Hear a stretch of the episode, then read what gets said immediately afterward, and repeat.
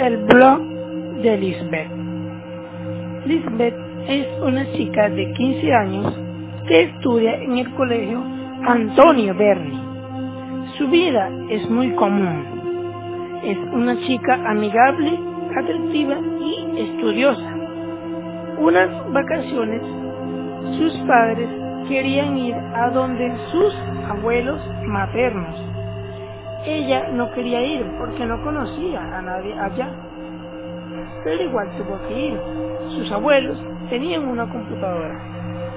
Ella decidió explorar cosas nuevas en Internet y fue así que descubrió un blog llamado Tumblr.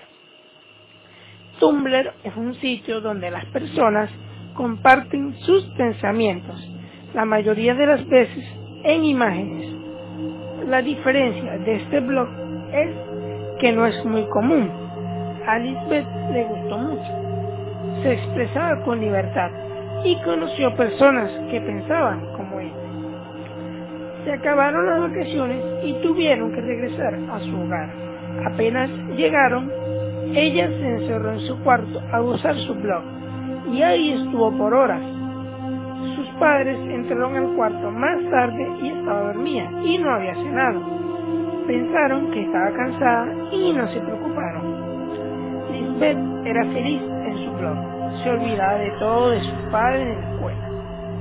Una noche estaba en su blog y recibió un mensaje de un usuario. Su nombre era Tim Hope. Eso era normal, ya que en Tumblr muchos preferían no usar sus nombres verdaderos.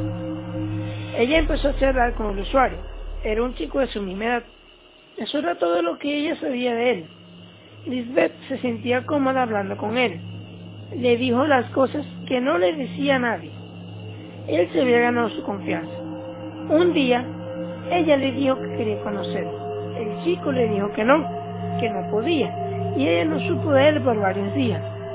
Estaba triste, lo extrañaba. Dos semanas después, él volvió a escribirle. Le dijo que quería verla en el puente de la calle 52 a las 3 de la tarde de ese día. Ella estaba feliz. Al fin vería a ese chico. Eran las dos y media de la tarde. Ella estaba en el puente esperando. No había nadie. Ella pensó que así sería mejor. Pasó una hora y no había llegado. Decidió esperar otro rato, pero él no llegó. Así que se fue a su casa. Apenas llegó, le escribió, preguntándole por qué no había ido al puente, a lo que él respondió, no pude acercarme, pero estaba bella. Ella le preguntó por qué no pudo, pero él no respondió más. Días después, él publicó una foto de ella en el puente de la calle 52 y su perfil fue borrado. Ella se asustó y le dijo a sus padres. Sus padres, como precaución, no la dejaban salir, la llevaban y la buscaban al colegio. Un día recibió una carta a su casa que decía, pronto te tendré. Sus padres recurrieron a la policía. Ellos no podían hacer nada, ya que no podían averiguar quién era la persona de la carta. Poco tiempo después llegó el correo y los padres estaban ocupados. Así que Lisbeth salió a buscarlo, pero nunca volvió.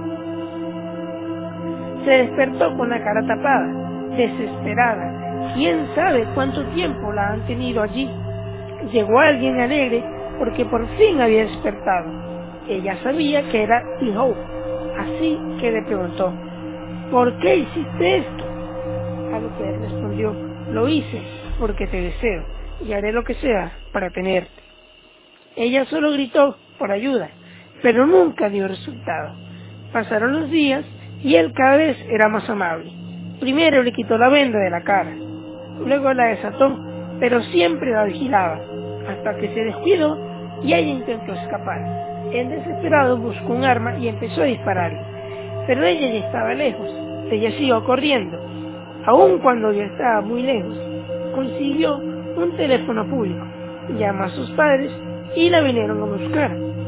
Ellos estaban felices porque su hija había regresado. Estuvo un mes secuestrada. Después de eso, dejó de usar Tumblr y destruyó toda evidencia de su experiencia con The. Pasaron los años, ella se graduó del colegio fue la universidad y se graduó como abogada.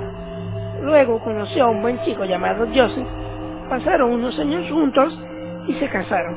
Tuvieron dos hijos. Después de 20 años de casados, la vida de Lisbeth y Joseph era perfecta. Hasta que un día, Lisbeth estaba limpiando el ático y vio un pedazo de suelo levantado. Ahí había una caja y dentro de esa caja estaba una foto de ella cuando tenía 15 años en el puente de la calle 52.